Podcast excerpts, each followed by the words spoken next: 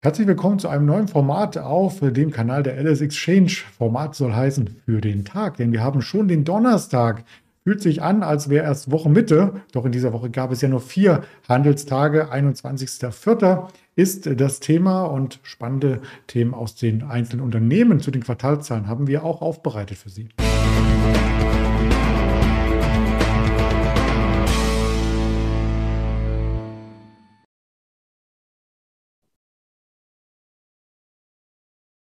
Wie hier vorskizziert, der DAX mit neuem Schwung wird das erste Thema sein und dann Quartalszahlen im Fokus.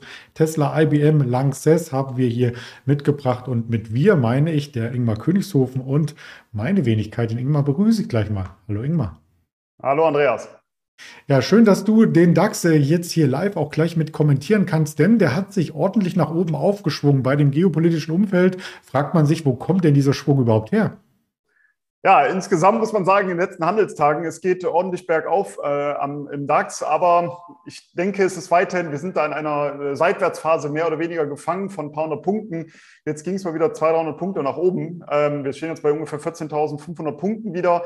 Für mich ist weiterhin die Shortseite Trumpf. Ich hatte das ja schon bei letzten Interviews ja immer wieder gesagt. Wir notieren aktuell weiterhin unter dieser massiven Widerstandszone 14.8 bis 15.000 wenn man sich auch die, ja, übergeordnet, das übergeordnete Bild anschaut, also die Saisonalität und die, den Vierjahreswahlzyklus und den Dekadenzyklus und so weiter, da spricht zum einen natürlich die klassische Saisonalität dafür, dass wir jetzt auch etwas äh, Schwung nach oben nochmal bekommen. Aber übergeordnet, wenn man das Ganze saisonal anschaut, sieht man eben bis Ende September, Anfang Oktober doch auch wieder fallende Notierungen. Und dafür sprechen auch die anderen Vorfilter, die Zyklik, also der Vierjahreswahlzyklus wie auch der Dekadenzyklus, dass wir eher wieder fallende Notierungen sehen werden. Natürlich kann es kurzfristig immer wieder zu deutlicheren Anstiegen auch kommen. Das sehen wir jetzt gerade auch wieder am Markt, dass es doch dann auch mal wieder etwas aufwärts geht. Aber ich denke, wir werden auch in Kürze wieder über fallende Notierungen sprechen, solange die 15.000 Punkte Marke nicht nach oben durchbrochen wird. Das ist natürlich jetzt der Widerstand, auf den wir alle achten müssen, die 14.8 bis 15.000. Das war in der Vergangenheit ja diese deutliche Unterstützungszone, jetzt dieser massive Widerstand. Und solange wir da äh, drunter notieren, denke ich, werden wir auch wieder ja, eine Korrektur am Aktienmarkt sehen. Meine Ziele auf der Unterseite sind weiterhin eher die 13.900, 13.500 und 13.000 Punkte. Ich weiß immer, wenn man sich das Sentiment auch anschaut, zumindest kurzfristig, dass jetzt wieder sehr, sehr viele bullig sind, davon ausgehen, die Märkte müssten jetzt wieder ansteigen. Aber naja, das ändert sich ja auch relativ schnell wieder. Sollten wir mal wieder einen schlechten Tag, einen schwachen Tag sehen, wo es auch mal zwei, drei, vier, 500 Punkte nach unten geht, dann ändert sich natürlich das Stimmungsbild auch wieder. Und äh, wer mich kennt hier und das Ganze beobachtet, der weiß ja, dass ich antizyklisch unterwegs bin. Und gerade diese Anstiege, die wir jetzt momentan sehen, die nutze ich eher wieder, um eben Short-Einstiege zu suchen. Mhm. Ja, und die Impulse kommen diesmal nicht von den Notenbanken, das hatten wir ja im letzten Monat äh, sehr, sehr stark gesehen, sondern die Impulse kommen aus den Unternehmen selbst. Quartalssaison, die hat begonnen in der Vorwoche schon mit den US-Banken und wir haben über ganz viele Unternehmen berichtet, wie zum Beispiel auch gestern über Netflix am Morgen. Da war das Minus noch gar nicht so groß, das möchte ich noch nachreichen, denn am US-Markt hat sich das Minus weiter ausgebaut. Minus 35 Prozent gestern zum Schlusskurs an der Nasdaq und ja, am Ende auch tatsächlich noch ein weiteres Minus. Also da hätte man meinen können, dass Quartalszahlen generell schlecht aufgenommen wurden, aber weit gefehlt, denn dann kam Tesla und Tesla hat in der Nachbörse das Minus aus dem Börsenhandel komplett wieder wettgemacht. Wie waren denn da die Zahlen? Genau, insgesamt sieht man wieder, und da haben wir schon beim letzten Quartalszahlen drüber gesprochen, das nochmal als kleiner Reminder, man sieht wieder, wenn schlechte Zahlen kommen, dann werden Aktien auch deutlich abgestraft und das hatten wir eben, du hast es ja gerade schon angesprochen und gestern auch im Interview äh, beziehungsweise im Video hier auch veröffentlicht dass dann eben bei Netflix ein deutlicher Abverkauf stattgefunden hat. Ja, ungefähr 35, 36 Prozent ging es abwärts. Also wenn eben die Zahlen verfehlt werden, dann äh, geht es eine ganze Etage tiefer. Also man muss da extrem aufpassen, wenn man auch eventuell vor Zahlen in einen Wert einsteigt. Bei Tesla sah es deutlich positiver aus. Also hier wurden sehr starke Quartalszahlen gestern noch geliefert. Der Gewinn je Aktie, der lag bei 3,22 Dollar für das erste Quartal. Erwartung war 2,26 Dollar nach 93 Cent äh, im Vorjahreszeitraum. Also Wahnsinn, was hier für eine Steigerung eben stattgefunden hat vom Gewinn. Und der Umsatz lag bei 18,756 Milliarden US-Dollar und die Erwartung war hier 17,6 Milliarden US-Dollar. Also auch der Umsatz, äh, da ja, wurden die Erwartungen deutlich übertroffen. Und das hat natürlich dazu geführt, dass die Tesla-Aktie danach börslich schon ordentlich Gas geben konnte wieder. Wenn man sich das Chartbild anschaut, dann muss man jetzt natürlich ganz klar feststellen, dass wir hier im Euro-Chart zumindest vor einem wichtigen Widerstandsbereich notieren. 1050 bis 1080 Euro, das ist jetzt wirklich eine massive Widerstandszone. Und wenn wir da aber drüber ansteigen sollten, und die Zahlen geben natürlich jetzt anders dazu, dass es eventuell in den nächsten Handelstagen oder Wochen dazu kommen könnte, dass wir diesen Widerstand nach oben durchbrechen, dann wäre erhebliches Aufwärtspotenzial gegeben. Dann kann ich mir zumindest vorstellen, dass wir kurzfristig Richtung 1200 bis 1300 Euro ansteigen werden. Mittelfristig ist da natürlich noch viel mehr möglich. Aber da sollte man jetzt wirklich darauf achten, die 1050 bis 1080 Euro, solange wir da drunter notieren, wäre ich vorsichtig mit weiteren Longs, weil man eben gesehen hat, dass die Aktie dort in dieser Region in, den, in der Vergangenheit immer wieder nach unten abgeprallt ist. Deshalb wäre mein Rat eher zu warten, ob es einen Ausbruch nach oben gibt. Und dann kann man sich doch nochmal auf die Long-Seite stellen. Und ja, dann sollte zumindest auch schnell auch weiterer Aufwärtsdruck aufkommen.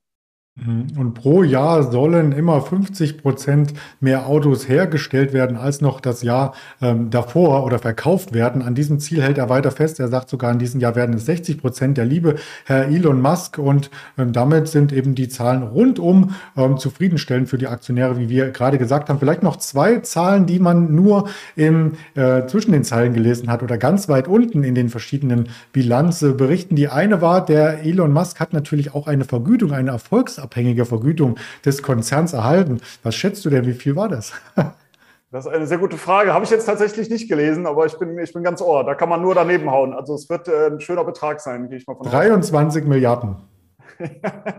ich hätte jetzt irgendwo was zwischen 5 und 7 Milliarden gesagt und da hat es mir, mir schon äh, schwer gefallen, das zu sagen, aber das ist natürlich der Wahnsinn, ja. Tatsächlich. Und es gibt nur ein einzelnes Unternehmen, ähm, also einen einzelnen Autobauer, der ähm, eine höhere Profitabilität zeigt. Die Profitabilität bei ähm, Tesla ist über 19 Prozent, also nahezu 20 Prozent. Da können die anderen Autobauer auch nicht mithalten, die operative Marge. Da gibt es nur einen weiteren, der das ähm, hier noch toppen kann. Und da mach es dir mal einfach. Entweder Dacia oder Ferrari. Was meinst du? Tja, dann würde ich sagen, nehmen wir mal Ferrari. Bingo, hast du richtig erraten. Also das vielleicht noch eine Randnotiz. Also das spielt er wirklich in mehreren Ligen ganz vorne mit. Ob das andere Unternehmen, die es schon länger am Markt gibt, ebenfalls schaffen können, das werden wir jetzt sehen, indem wir zum Beispiel auf Big Blue IBM schauen, denn da kamen gestern auch Quartalszahlen. Genau, auch Zahlen, auch die sind sehr erfreulich gewesen. Auch hier konnten die Erwartungen äh, geschlagen werden. Der Umsatz lag bei 8 Prozent plus oder ist um 8 Prozent angestiegen auf 14,2 Milliarden US-Dollar. Erwartung lag hier bei 13,85 Milliarden US-Dollar, also Umsatz. Da wurden die Erwartungen schon übertroffen und auch beim Gewinn, da lag man bei 662 Millionen US-Dollar nach zuvor, jetzt muss ich mal eben schauen, 403 Millionen US-Dollar. Also insgesamt auch hier sehr, sehr gute Zahlen. Und für mich ist es ja immer ganz interessant eben zu schauen, wie sind eben die Zahlen ausgefallen, sind sie besser oder schlechter als die Erwartung gewesen und das dann eben auch mit der Charttechnik etwas zu kombinieren, zu schauen, wie sieht es dann rein charttechnisch aus. Und gerade bei ABM ist das dann wirklich auch sehr interessant, weil hier gestern wichtige Jahreshochs vom letzten Jahr nach oben durchbrochen werden konnten. Und zwar bei ungefähr 125 Euro lag da ein massiver Widerstand. Da ist die Aktie letztes Jahr immer wieder nach unten abgeprallt. Jetzt eben mit diesen guten Zahlen konnte eben diese Marke nach oben durchbrochen werden. Also ist das für mich jetzt ein klarer Long-Kandidat mit Ziel 135 Euro. Später werden auch 140 Euro dann noch möglich, zumindest kurzfristig. Und das ist natürlich immer etwas, was ich gerne auch handle. Also auf der einen Seite eben abzuwarten, bis eben Quartalzahlen kommen. Man sieht, die sind gut. Dann werden wichtige Widerstände zum Beispiel nach oben durchbrochen. Und dann kann man sich auch hier entsprechend auf die Long-Seite stellen. Also das wäre jetzt wirklich ein Long-Kandidat, den man auch kurzfristig ins Auge fassen kann, weil gerade erst jetzt gestern dieser Widerstand nach oben ja, gebrochen werden konnte. Mhm. Und auch dazu möchte ich dir eine Frage stellen. Ist so ein bisschen wie das verrückte Quiz hier bei uns.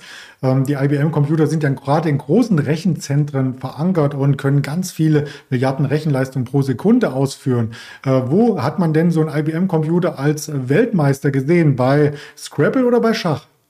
Dann würde ich sagen bei Schach. Auch richtig. Also ich sehe, die Chemie stimmt bei uns und das ist auch die Überleitung zum nächsten Thema Chemiebranche Lanxess. Da gab es auch Quartalszahlen. Ja, das ist natürlich ein, ein sehr, sehr guter Übergang, Andreas. Sehr schön. Ja, ähm, auch hier hat man gesehen, dass Lanxess eben sehr überraschend gut in das neue oder überraschend gut in das neue Jahr gestartet ist. Der Umsatz lag bei 2,4 Milliarden Euro. Die Erwartung lag hier bei 2,24 Milliarden Euro. Also auch hier wurde der Umsatz geschlagen. Man sieht schon, äh, es kommen wieder sehr, sehr viele Zahlen momentan und man findet eben auch viele Unternehmen, wo eben die Erwartungen übertroffen werden. Und das EBIT da, das lag bei 320 Millionen Euro. Erwartung war 300 Millionen Euro. Also also Zahlen besser, deutlich besser als erwartet.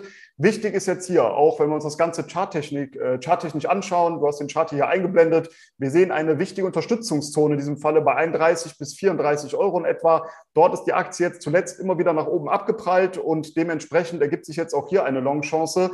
Meiner Meinung nach mit Ziel zunächst bei 44 Euro, später noch 50 Euro möglich, solange diese Unterstützung nach unten hält. Also nochmal kurz zusammengefasst, die Unterstützungszone 31 bis 34 Euro. Wer also sich jetzt hier long positionieren möchte, möchte, der sollte meiner Meinung nach den Stop knapp darunter platzieren. Jetzt natürlich nicht bei 30,99 Euro, sondern auch ein bisschen Puffer einbauen, vielleicht bei 30,50 Euro oder 30 Euro eher den Stop setzen. Aber man hat hier eben eine gute Chance, weil es eben charttechnisch sehr, sehr interessant ist. Wir sehen, dass diese Unterstützungszone immer wieder gehalten hat. Plus, wir haben jetzt gute Zahlen, die besser sind, als das äh, die Erwartungen gegeben haben.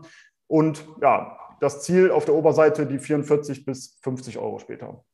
Mhm. Gute Zahlen ist auch weiter das Stichwort, wenn man nach vorne schaut, was uns heute erwartet, heute vorbörslich vor dem Start der ähm, Wall Street kommt noch eine American Airlines, also vielleicht auch auf die Lufthansa schauen, eine AT&T, vielleicht da auch auf die Telekom schauen und eine Freeport McMoran. Also das sind die großen Dow Chemical vielleicht auch noch, ähm, die man im Auge behalten sollte, die Impulse geben könnten an, an Zahlen aus dem Wirtschaftssegment. Hatten wir heute schon die Verbraucherpreise, gestern die Erzeugerpreise. Also das geht nahtlos ineinander über 14,30 dann der Philly-Fed Herstellungsindex und die wöchentlichen Erstanträge auf Arbeitslosenunterstützung, wie jeden Donnerstag 16 Uhr EU-Verbrauchervertrauen. Und dann wird auch schon wieder der Fed-Chef Jerome Powell ans Mikrofon treten und vielleicht vielleicht die ein oder andere ja, Anekdote wollte ich fast schon sagen, vielleicht auch etwas über das Marktgeschehen erörtern und die zukünftige Politik. Und ganz ausführlich, damit der Ingmar das auch hört, hier noch der Hinweis auf YouTube, auf Twitter, auf Instagram, auf Facebook und als Hörvariante auf dieser Spotify und Apple Podcast, Amazon Music sind wir vertreten mit der Alice Exchange. Hast du dir alles notiert, Ingmar? Habe ich mir alles notiert, beziehungsweise mittlerweile habe ich es auch im Kopf, glaube ich. Ja, ich auch übrigens. Im Kopf und auf den Ohr alle Kanäle und ständig im Blick. Ganz lieben Dank für deine Expertise. Dann wünsche ich dir einen ruhigen Wochenausklang. Danke, wünsche ich ebenso und ich freue mich aufs Quiz nächste Woche dann. Danke, ciao. Ciao.